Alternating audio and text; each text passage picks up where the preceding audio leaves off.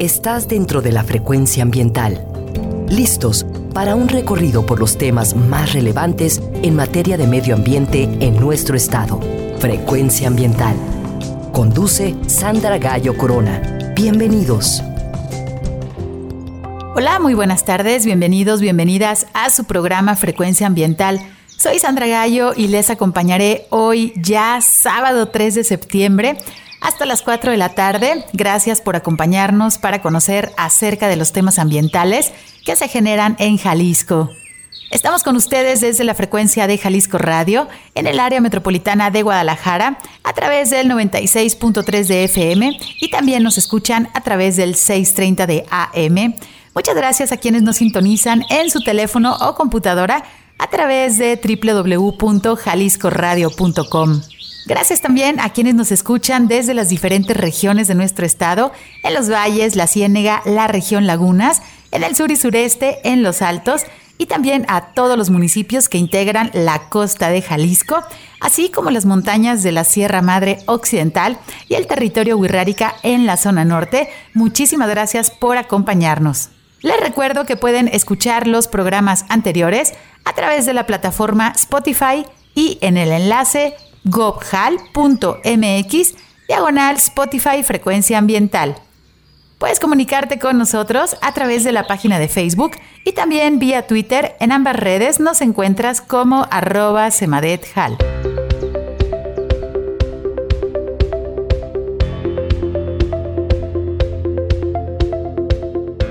Te informamos que si necesitas realizar algún trámite en la Semadet, el horario de la ventanilla es de 9 de la mañana a las 5 de la tarde.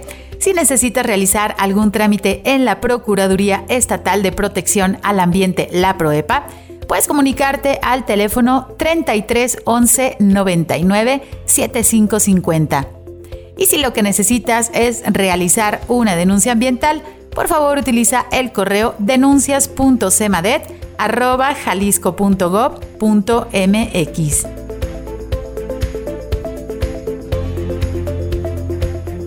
informamos que la SEMADET cuenta con una ventana digital en donde puedes realizar algunos trámites como la licencia ambiental única en materia atmosférica. También puedes tramitar tu solicitud como generador de residuos de manejo especial y puedes además tramitar tu cédula de operación anual. Visita la página trámitesambientales.jalisco.gov.mx.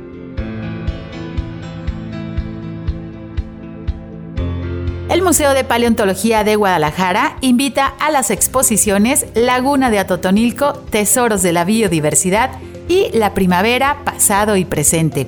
Te invitamos a que visites ambas exposiciones en compañía de tu familia. La entrada es libre. El Museo de Paleontología está ubicado en el Parque Agua Azul. La entrada es por Avenida R. Michel, número 520.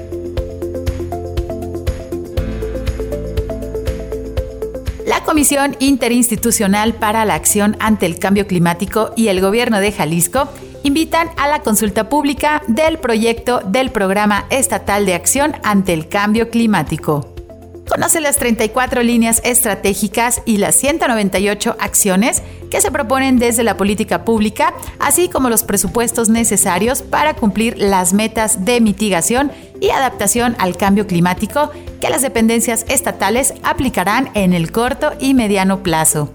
Te invitamos a participar. Visita la página siga.jalisco.gov.mx diagonal cambio climático la consulta pública termina el próximo 18 de septiembre.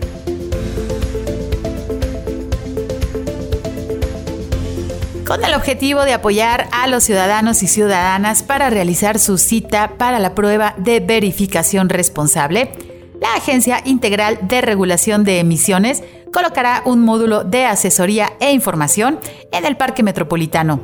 Los interesados podrán asistir hoy, sábado 3 y el próximo sábado 10 de septiembre en la entrada de las Torres Rojas del Parque Metropolitano, ubicado sobre Avenida Beethoven en la colonia La Estancia. Para realizar este trámite solo debes llevar la tarjeta de circulación y tu credencial de elector. Si requieres más información, puedes comunicarte a la línea de atención exclusiva para el programa de verificación responsable de lunes a viernes de 8 de la mañana a las 8 de la noche. Comunícate al teléfono 33 26 56 51 50 y vía WhatsApp al 331 299 1000. Y en las redes sociales también puedes encontrar toda la información en Twitter a través de la cuenta arroba bresponsableHal y en Facebook a través de bresponsableHal.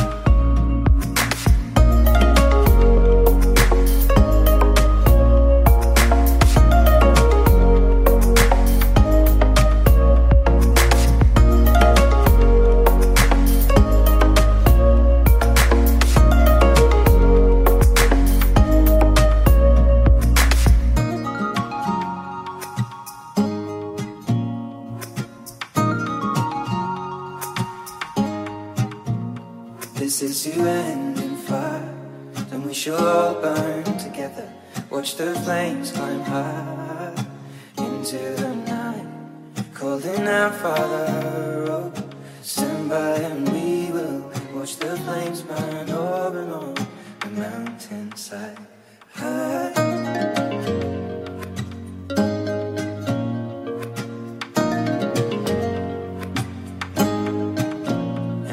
should die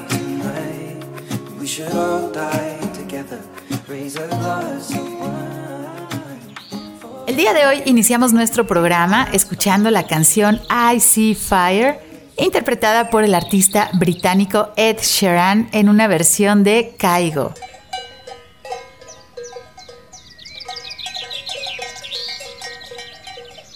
Hoy en Frecuencia Ambiental les invitamos a quedarse con nosotros durante los siguientes minutos, ya que vamos a estar platicando acerca de las opciones de sustentabilidad que pueden realizarse en las actividades ganaderas para reducir los impactos en los ecosistemas. Según el informe de expectativas agroalimentarias 2022 del Sistema de Información Agroalimentaria, los alimentos en los que Jalisco es líder nacional son el huevo, la carne de cerdo, la chía, el tamarindo y la leche. Mientras que el agro jalisciense es segundo lugar en producción de caña de azúcar, carne de res y la carne de aves. También Jalisco ocupa el tercer lugar en producción de miel de abeja y charales y el cuarto lugar en producción de jitomate y plátano.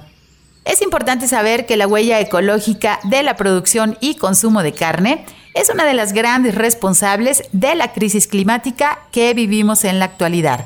Los rumiantes son un grupo de mamíferos que aparecieron hace aproximadamente 60 millones de años.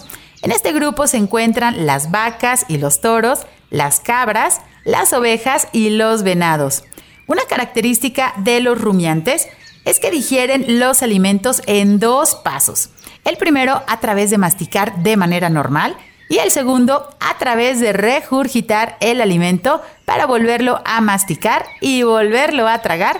De esta manera logran extraer al máximo el valor nutritivo de su alimento.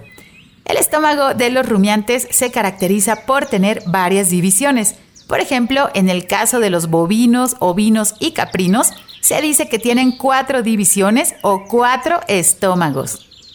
La Organización de las Naciones Unidas para la Alimentación y la Agricultura, la FAO, indica que el sector ganadero contribuye en gran medida al total de emisiones de gases de efecto invernadero que se emiten anualmente a la atmósfera.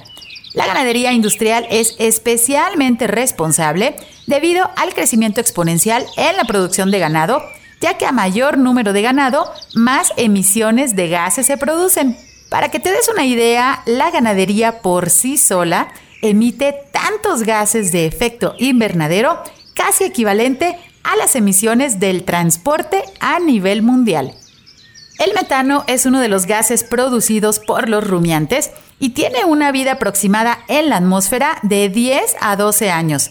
Pero el metano es un gas que ejerce un potente efecto invernadero, alrededor de 80 veces más que el dióxido de carbono, que puede permanecer en la atmósfera por un periodo de aproximadamente 20 años. El gas metano es el responsable de una cuarta parte del calentamiento global actual. La mayoría del metano generado por la actividad humana procede del uso de combustibles fósiles como el gas y el petróleo, las minas de carbón, la agricultura, la ganadería y la gestión de los residuos a través de los vertederos. Las estimaciones del Grupo Intergubernamental de Expertos sobre el Cambio Climático indican que la actividad ganadera puede suponer un 14% de las emisiones globales de gases de efecto invernadero de ellas, unos dos tercios son producidos por los rumiantes, principalmente debido al metano generado en la fermentación de los alimentos en el rumen, conocido como metano entérico. Según un informe de la FAO, la ganadería utiliza el 30% de la superficie terrestre del planeta y ocupa un 33% de toda la superficie cultivable destinada a producir forraje. La tala de bosques para crear pastos es una de las principales causas de la deforestación, en especial en América Latina. La ganadería contribuye al calentamiento global, pero también sufre sus efectos, resultando necesario el compromiso del sector productivo para hacerle frente al problema climático. Una forma es a través de las contribuciones nacionales determinadas en el marco del cumplimiento del Acuerdo de París de la Convención Marco de las Naciones Unidas sobre el Cambio Climático. Vamos a ir a nuestro primer corte, ya está nuestra invitada lista para platicarnos acerca de la ganadería sustentable que se realiza en Jalisco. Regresamos en unos minutos. Frecuencia ambiental. Vuelve en unos momentos. Quédate con nosotros. Estás sintonizando Frecuencia ambiental. Continuamos.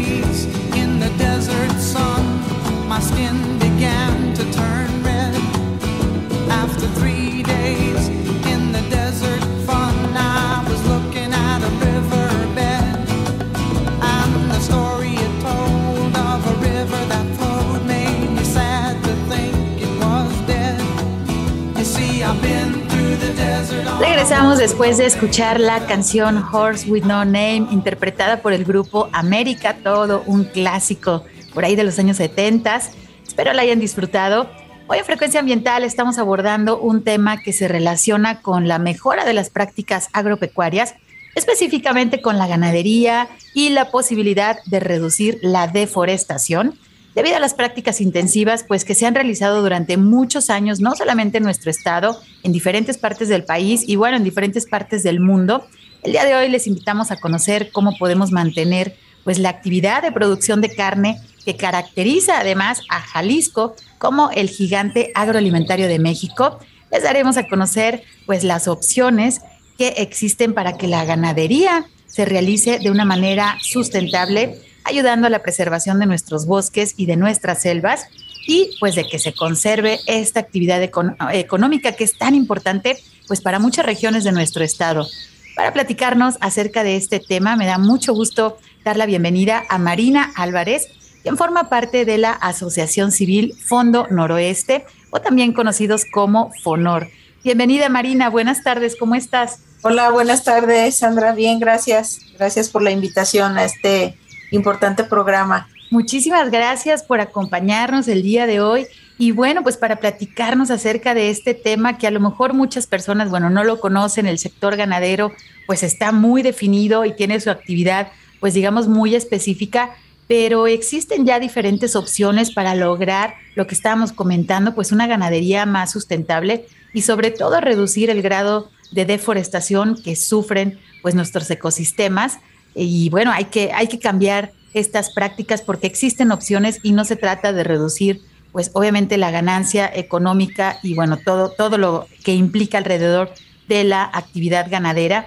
Creo que primero es importante dar a conocer a nuestros radioescuchas pues esta perspectiva general respecto a la actividad ganadera de Jalisco. Como les mencionaba, pues se considera, nos consideramos como el gigante agroalimentario del país, pero no sé, alguna numeralia o las regiones en donde principalmente se realiza ganadería aquí en nuestro estado. Platícanos, por favor, Marina.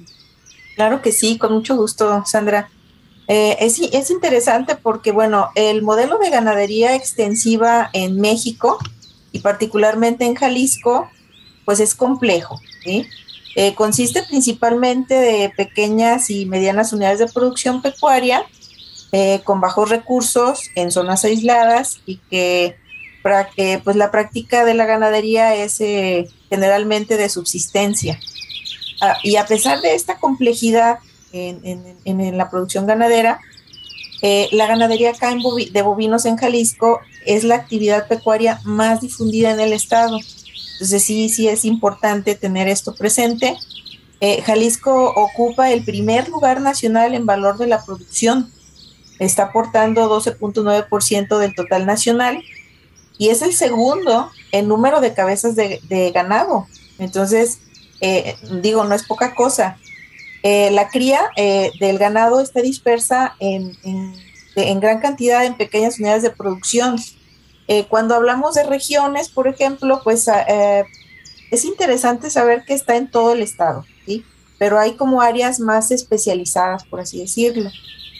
Entonces, la, la actividad ganadera en Jalisco, pues es de mucha relevancia. Según los datos del CIAP, es el estado que más aporta en la producción de leche, 4.5%, con una población ganadera de casi 400 mil cabezas de ganado lechero. Y en la producción de carne de res es el segundo productor del país. Traemos por ahí más o menos 3 millones de cabezas de ganado. Eh, las regiones para lo que es leche están en los altos, sur, norte, Ciénega.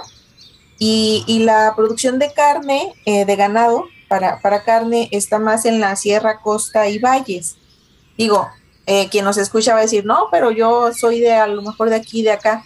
En todo el estado tenemos actividad ganadera muy fuerte. Es un estado con una vocación ganadera muy fuerte, Sandra. Muy interesante la información que nos compartes. Pues bueno, tres millones de cabezas de ganado dedicadas a la producción de carne y 400 mil cabezas para el sector lechero. Pues sí, somos uno de los principales productores y esto, pues, por supuesto que ha tenido diferentes impactos en los ecosistemas al tener tanta cantidad, pues, de ganado. Digo, ya, ya lo tocamos en la, en el primer bloque, la parte también de emisiones de gases de efecto invernadero. Pues bueno, el ganado es uno de los principales productores, el transporte, la generación de energía. Pero bueno, se produce porque se consume. Entonces, eso, eso también es muy interesante. Y bueno, en las últimas décadas eh, no sé si tienes por ahí el dato de cuál ha sido el impacto justamente de la ganadería en los ecosistemas, principalmente pues en los bosques y en las selvas. Sí, Sandra, fíjate que la ganadería extensiva, este, pues que se practica en más de la mitad de nuestro territorio, acá en Jalisco, pues es una de las principales causas de deforestación y de degradación en el estado. Eh, hay un registro, hay un dato que en un periodo de 15 años, del 2000 al 2015, se perdieron alrededor de 232.400 hectáreas de bosques para el establecimiento de pastizales en, Jalisco. Entonces, eh, sí, efectivamente tenemos ahí un tema que, que abordar, que resolver, en donde hay una deforestación, porque luego entonces vamos ampliando la frontera pues agrícola y, ahí caemos en estos, en estos problemas, ¿no? De, de, los que, bueno, también hay soluciones, no es, no es todo, todo, no es todo negativo, vamos, ¿no? Exactamente, justo hay que tener la numeralia, realizar los diagnósticos. Ahora tenemos, bueno, esta tecnología satelital que nos permite ver con una gran definición también la superficie de nuestro territorio y justamente tener esta información de cuál ha sido el impacto justamente de la ganadería. Pero bueno, nosotros ya estamos hablando aquí como si fuéramos expertos y, y, mm, quisiera si nos puedes ayudar a entender la diferencia entre, bueno, la ganadería intensiva que hemos mencionado y la ganadería sustentable. Claro que sí, Sandra. Creo que ese es un punto de partida bien interesante. Entonces, aquí eh, debemos de tener presente lo siguiente. En la producción de proteína de origen animal, que proviene de los rumiantes, las, vacas juegan ahí en los rumiantes, pues tenemos dos tipos de sistemas de producción y los clasificamos en función de la alimentación del ganado. Entonces tenemos sistemas de producción extensivos en los que la principal fuente de alimentación del ganado son los forrajes a través del pastoreo. Y tenemos los sistemas intensivos en los que la principal fuente de alimentación del ganado son eh, productos balanceados a partir de granos, en los que nosotros los humanos se los damos en, digamos, en circunstancias de estabulación, ¿no? Entonces, el, lo extensivo y lo intensivo está en función del alimento. Entonces, en los sistemas de producción extensivos, que son de, pastoreo, eh, se, han, eh, se han mejorado porque hemos ido adaptando en ellos tecnologías y prácticas que los hacen sustentables, sostenibles. Por ejemplo, los sistemas silvopastoriles, eh, con manejo holístico, la ganadería regenerativa, la ganadería ecológica. O sea, ya, hay, diferentes términos que estamos usando en, en, la ganadería sustentable, y, eh, pero todos estos sistemas tienen el mismo objetivo, que es el de el manejo y crianza del ganado, pero promoviendo la biodiversidad de los ecosistemas donde viven estos bovinos, estos rumiantes, y favorecen la recuperación de suelos, de agua. Entonces, esa, cuando hablamos de ganadería sustentable, estamos asociándolo a una ganadería extensiva que va mejorando en sus prácticas de, producción, ¿no? Amigable con el ecosistema, con el medio ambiente. Entonces, de ahí viene esta, este tema de la, de la ganadería sustentable, Sandra. Es importante pues hacer esta diferencia porque hemos visto muchas veces eh, bueno, hay grandes ranchos ganaderos que justamente tienen pues en, los encierros, ¿no? A las cabezas al, ganado, digamos, pero también hemos visto, bueno, estos espacios, a lo mejor cuando nos hemos desplazado por carretera, pues como mencionas, que justamente hay ganado prácticamente en todo el estado y que muchas, vemos, muchas veces vemos por ahí en las colinas, en las faldas de las montañas, pues hasta parece como una una este, fotografía, ¿no? De cuento que, bueno, está el paisaje, están las vaquitas, pero bueno, muchas veces no vemos ni un solo árbol. Entonces, eso también decimos, híjole, pues, ¿qué, ¿qué temperaturas está soportando el ganado? Y si realmente era necesario, pues, remover toda la cobertura este, forestal de un terreno, pues sí, para el crecimiento de los pastos que necesitan, pues obviamente la luz solar para crecer, pero realmente pues ni una sombrita que muchas veces vemos este, que, es necesaria. Exactamente, exacto. Y bueno, ya nos dirás un poquito más adelante si esto impacta realmente pues en la calidad, por ejemplo, de la carne. Pero antes que eso, me gustaría preguntar, eh, mencionaste el término silvopastoril. ¿Qué significa? ¿En qué consiste este sistema silvopastoril? Pues mira, está asociado a, lo que acabas de referir precisamente de, los árboles y del pasto y de, y de los arbustos, ¿verdad? Un sistema silvopastoril es un sistema, es, un modelo para producir carne y leche, principalmente en, trópicos, de una manera sostenible. Y cuando hablamos de sostenible, eh, debemos de tener presente en todo momento que eh, es aquello que se puede mantener durante largo tiempo sin agotar los recursos ni causar daños al medio ambiente. O sea, de ahí viene el tema de sostenible, ¿no? Entonces, este, este sistema silvopastoril, que es un modelo sostenible, eh, está caracterizado por la abundante disponibilidad de agua y suelo fértil en las regiones tropicales para la producción de forrajes, pastos y gramíneas. ¿Para quién? Para los rumiantes, son herbívoros, entonces hay que darles de comer este, lo que su sistema digestivo necesita. Y el uso mínimo de productos agroindustriales permiten tener costos de producción por unidad de leche y carne menores y con niveles de contaminación y condiciones de bienestar animal deseables en comparación con los sistemas intensivos. Entonces, los sistemas silvopastoriles, Sandra, representan una estrategia de producción donde árboles y arbustos eh, multipropósitos se incorporan dentro del sistema de producción del rumiante bajo ciertos arreglos.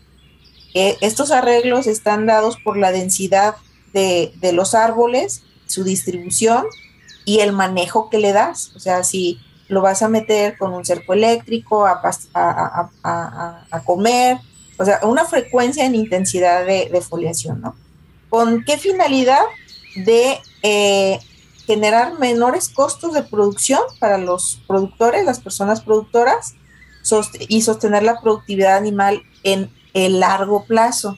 Es decir, eh, estos arreglos, estos sistemas silvopastoriles le van a dar bienestar al ganado, lo que decías, la sombra, eh, nos van a ayudar a conservar unos suelos fértiles, nos van a ayudar a, retener agua y luego entonces eh, logramos un manejo integral entre el herbívoro en su medio ideal que estaría asociado a pastos, arbustos y árboles. Eso es un sistema silvopastoril.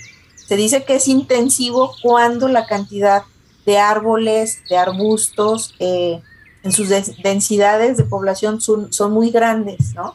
Entonces ahí se da la intensidad, pero no es la intensidad de la que hablábamos en, en un sistema cerrado, ¿no? Entonces eh, ahí hay nada más que tener cuidado. Esto es un sistema silvopastoril. Y fíjense, bueno, cómo un concepto abarca tantas cuestiones técnicas y sobre todo de manejo, tanto del ganado como de los ecosistemas. Eh, Marina, ¿cuál es la manera, digamos, tradicional que se ha realizado pues por muchísimos años? Es decir, yo tengo un predio y eh, pues tengo la oportunidad de ingresar ganado. ¿Cómo, ¿Cómo son las prácticas que se han realizado de manera tradicional, pues digamos, por los siglos de los siglos? El, el tema es que tenemos nosotros prácticas a lo mejor muy convencionales, ¿no? En donde el productor tiene una superficie de, terreno que puede ser que, tuviera uso forestal eh, y luego entonces dice, bueno, vamos a abrir, ellos le dicen abrir, para que mi ganado pueda comer más en otros lugares, ¿no? Entonces, eh, tradicionalmente es, es, lo que se viene manejando, o sea, estos famosos desmontes en donde eh, quitamos eh, vegetación y luego pensamos que el ganado pues tiene más superficie de para alimentarse. Entonces, mm, no es así, o sea, e, es una práctica, digamos, este, común porque es a lo mejor lo más sencillo dentro de lo complejo que puede ser el sistema de producción. Eh, sin embargo, está comprobado que si nosotros dejamos esa vegetación natural y, le damos un manejo adecuado, le vamos a dar alimento al ganado propio de, esa región, sin nosotros que meterle más billetes, ¿no? Sin, sin meterle alimento concentrado, etcétera, ¿no? Entonces, eh, el cambiar también estas prácticas requiere de tiempo, no creas que es así de, ah, sí, hoy amanecí con ganas de, establecer un sistema silvopastoril, ¿no? Eh, ¿Por qué? Porque está asociado a modelos de e, incluso económicos, ¿no? De, producción y, luego aprendizaje y luego entonces, eh, pues ahí hay mucho trabajo que hacer con nuestros, con nuestras productoras y productores para regresar, digamos, de esa producción convencional a una producción sustentable o sostenible, ¿no? Es, es, el, es un proceso, es un proceso, es una curva de aprendizaje que hay que vivirla, ¿no? Sí, bueno, eh, escuchando lo que nos comentas, obviamente hay que tener el conocimiento del predio, qué es lo que existe, qué tipo de vegetación, y bueno, eso tampoco es como fácil conocerlo, sí se necesita pues acercarse a profesionistas que tengan un poco más de conocimiento para justamente porque cuando dices vamos a llegar a abrir el terreno, o recuerdo también el término que dicen voy a ir a limpiar este, el terreno, la maleza y ¡pum! le prenden fuego y entonces queda ya la tierra desnuda y entonces el terreno pues visualmente está limpio, pero pues literalmente se le prendió fuego a la biodiversidad y a la microdiversidad que existe en ese predio y que entonces después hay que hacer la inversión eh, para abonos, este, cuestiones ya, eh, productos que hay que comprarlos para, este, pues no regenerar porque no va a, regresar al estado original ese predio. Y pues digamos que esta parte del conocimiento, sí como dices, pues no es sencillo ahorita escuchándote y bueno, que nos estamos imaginando también eh, los procesos, pues es esta curva de aprendizaje que hay que conocer previamente dónde se tiene el, el, espacio, en qué consiste y bueno, el ganado que se va a ingresar y cómo se va a realizar este manejo. Y por supuesto, yo insisto mucho en la cuestión del, del sombreado, ¿no? También de que ahorita lo, lo, vamos a platicar en el, en el siguiente bloque. Ya tenemos que irnos a nuestro corte de estación, pero bueno, el día de hoy estamos platicando con Marina Álvarez de Fonor acerca pues de estas opciones de ganadería sustentable que se aplican ya en Jalisco y ahorita que regresemos nos va a platicar un poquito más acerca de ya las, las regiones, un poco más de información de lo tangible que está sucediendo en nuestro territorio y este cambio de prácticas. No cambios radicales, pero sí una mejora para pues conservar de mejor manera el medio ambiente sin reducir la actividad económica que se realiza en nuestro territorio. Quédense con nosotros, regresamos en unos minutos, nuestra pausa es muy breve. Estás en frecuencia ambiental. Frecuencia ambiental. Regresa en unos minutos.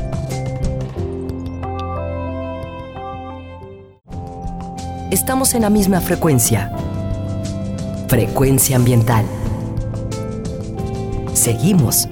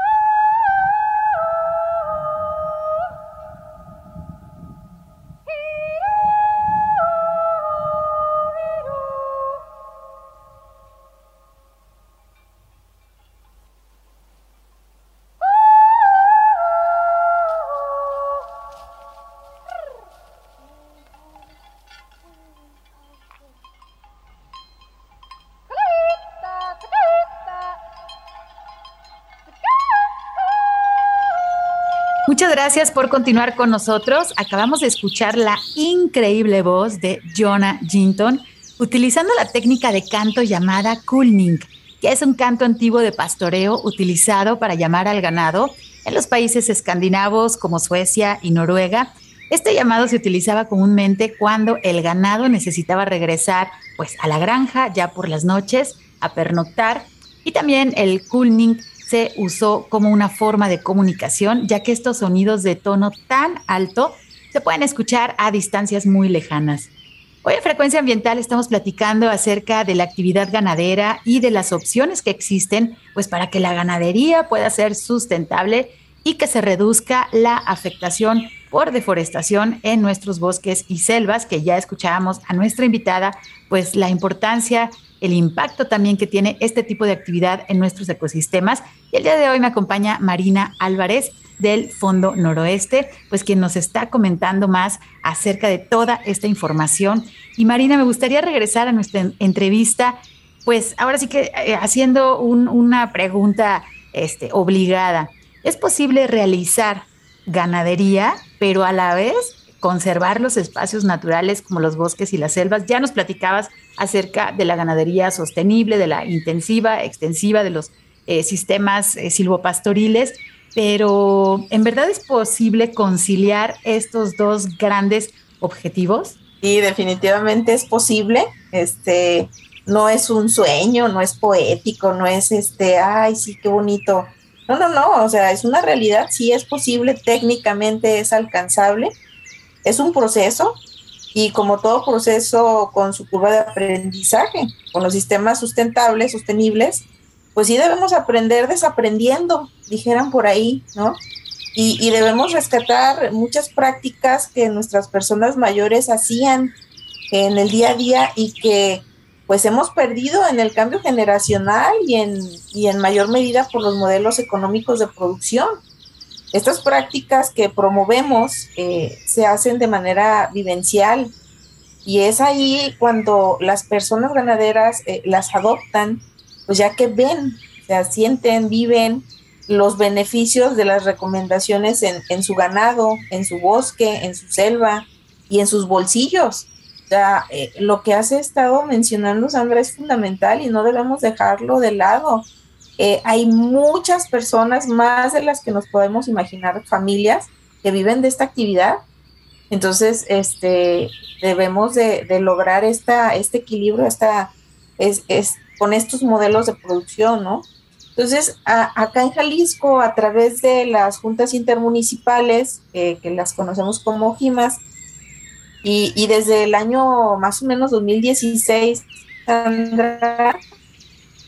se han implementado un modelo de aprendizaje para adultos eh, en el ambiente rural, en el que eh, promovió la FAO por allá en la década de los 80, que le llamaron escuelas de campo.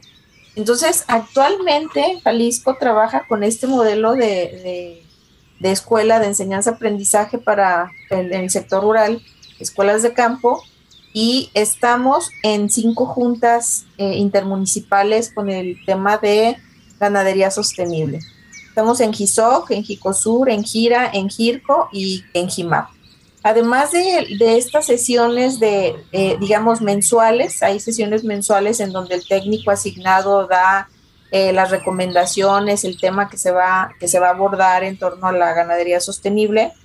También realizamos intercambios de experiencias entre personas productoras en las que comparten experiencias en la producción de bovinos en, en este tipo de sistemas, en sistemas silvopastoriles. Entonces, eh, esto se va, va permeando, eh, se va incorporando en el lenguaje y en la actividad de las, de las comunidades el producir carne leche a través de un sistema silvopastoril o a través de ganadería sostenible, no, no, no intensiva, pero sí requiere de un acompañamiento muy cercano de los profesionistas hacia estas, estos grupos, hacia estas comunidades en donde eh, eh, potencialmente deben de, transitar de esta ganadería tradicional a esta ganadería sostenible.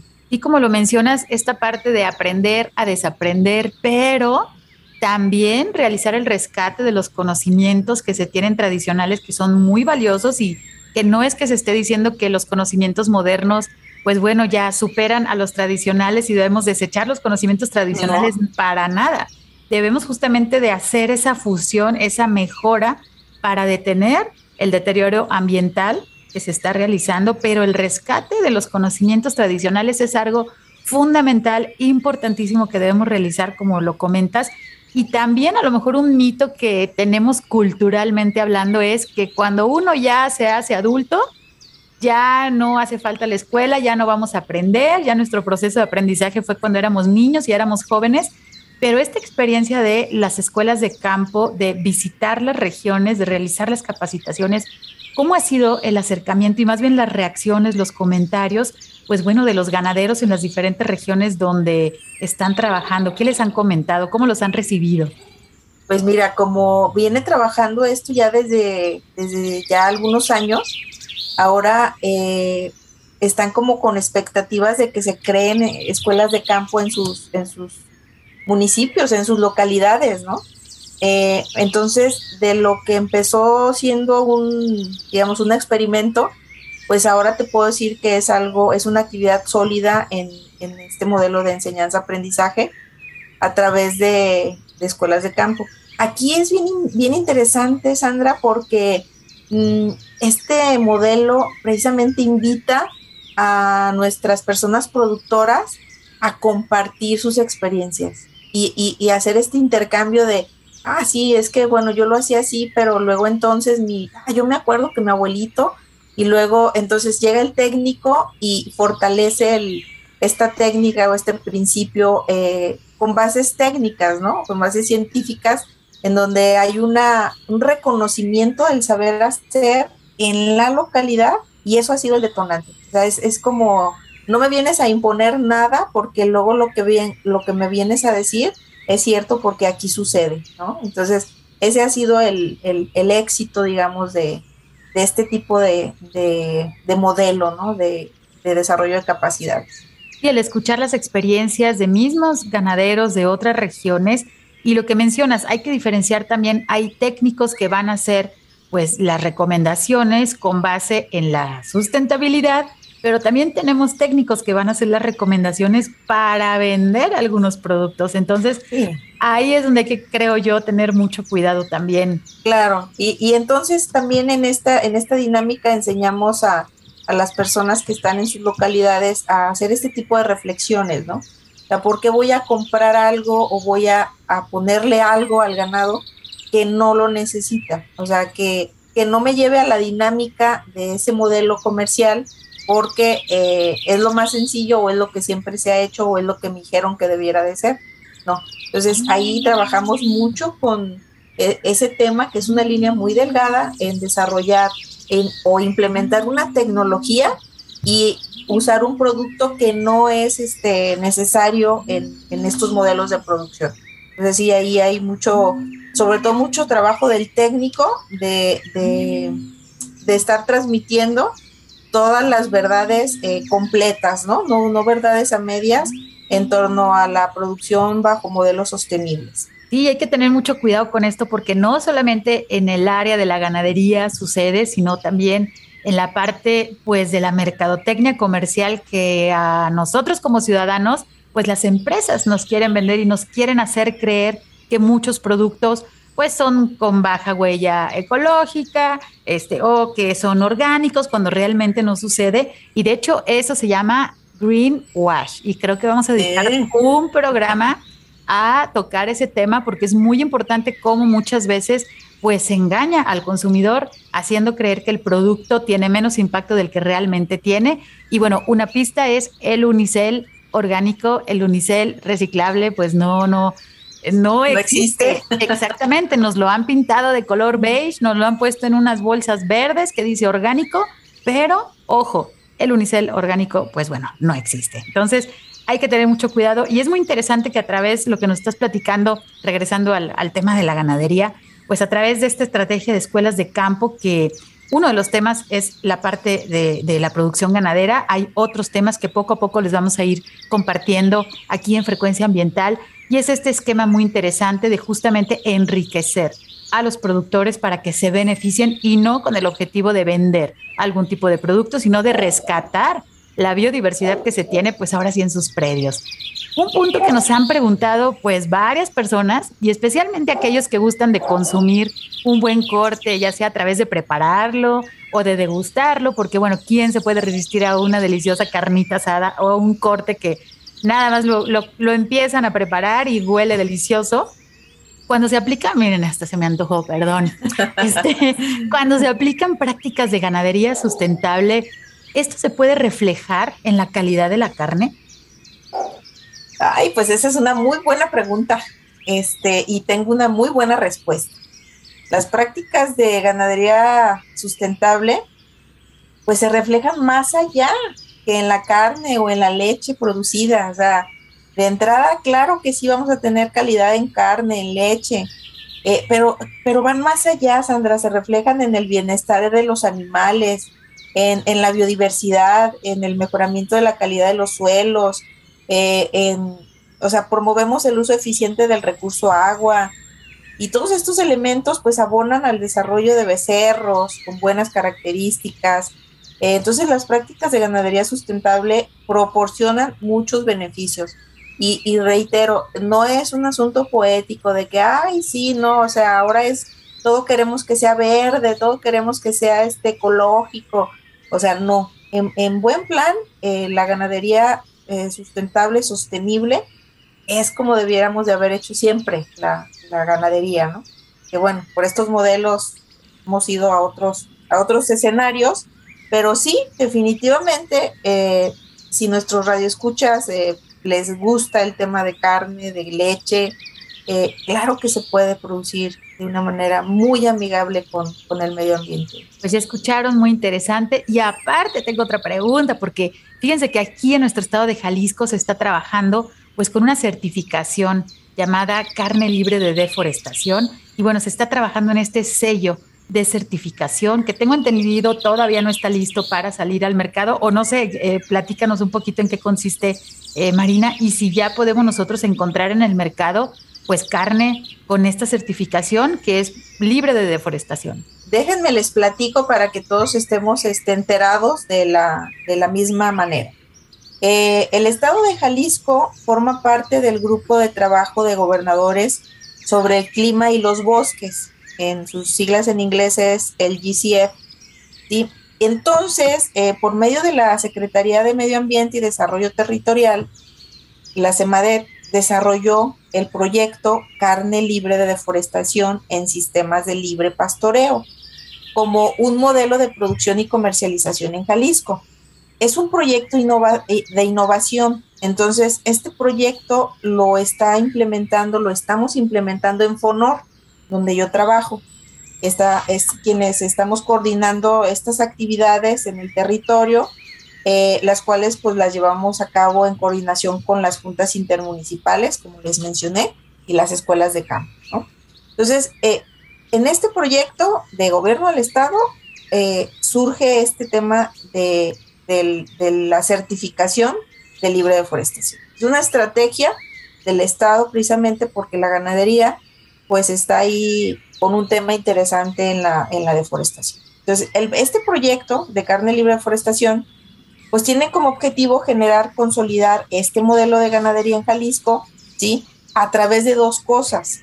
La implementación de sistemas silvopastoriles de, de las que ya les hablé y la comercialización de carne libre de deforestación, que para el contexto de Jalisco, ojo, de Jalisco, es aquella que proviene de ganado criado en predios que no están en áreas deforestadas. Esto con base en un mapa de cobertura que el Estado de Jalisco tiene. Entonces, eh, las unidades de producción que cumplen los criterios de sustentabilidad establecidos en un protocolo o estándar o norma eh, van a estar entonces, mm, van a ser candidatas a este esquema a certificarse, eh, a certificar esta carne con un distintivo, con una marca, con un sello, como ustedes le, quieran llamar. En términos técnicos le llamamos marca de conformidad para decir que esa carne viene de un área que no fue deforestada, pero es un proyecto. Ahora, hoy mismo, si sales al, al, súper o, o, buscas este, este, esta marca de conformidad en algún producto, no está, no la tenemos pero es parte de eh, una, mm, una chamba muy importante del gobierno del estado para que con este proyecto se genere esta marca y estemos buscando la producción de este tipo de carne que viene de áreas sin deforestar, ¿va? Entonces, por eso nuestra área de intervención son estas cinco juntas que les hablé, de la parte de la sierra, de la costa, de, la parte de Ayuquila, de... Entonces, eh, estamos modelando este esquema de certificación, que es lo que estamos trabajando. Entonces, al final del día lo que queremos es que nuestros consumidores demanden este tipo de producto y, y haga la diferencia y entonces le demos, ah, digamos, este valor y que, y que se refleje hasta el productor, hasta donde, donde se hicieron todos los esfuerzos para no tumbar un árbol, así, eso es lo que queremos eh, lograr, ¿no? Y, creo que ya estamos cerca de ello, ya en próximos este, programas, si nos invitas, te, platicaremos más, pero ahora estamos trabajando en ello. Por supuesto que sí estaremos invitándoles para compartir pues con todos los radioescuchas de que ya está en el mercado justamente esta carne con pues cero deforestación o con una reducción de la deforestación a como se realiza en la actualidad. Estamos a punto de cerrar nuestro programa, pero eh, por favor, Marina, compártenos. Si hay alguna persona que nos escucha y es propietaria de ganado y quiere mejorar sus prácticas de producción, pues a dónde puede comunicarse, si tienen ustedes una página, redes sociales. Sí, claro. Nosotros los invitamos a que se contacten con nosotros por medio de la página de Fonor, tres, tres veces wfonor con doble n punto Ahí hay una, un apartado que es Fonor Te Escucha, nos pueden dejar sus datos y nosotros los direccionamos hacia las instancias en las que les pueden apoyar en transitar de esta ganadería tradicional a esta ganadería sostenible. Con mucho gusto. Ese sería el mejor mecanismo.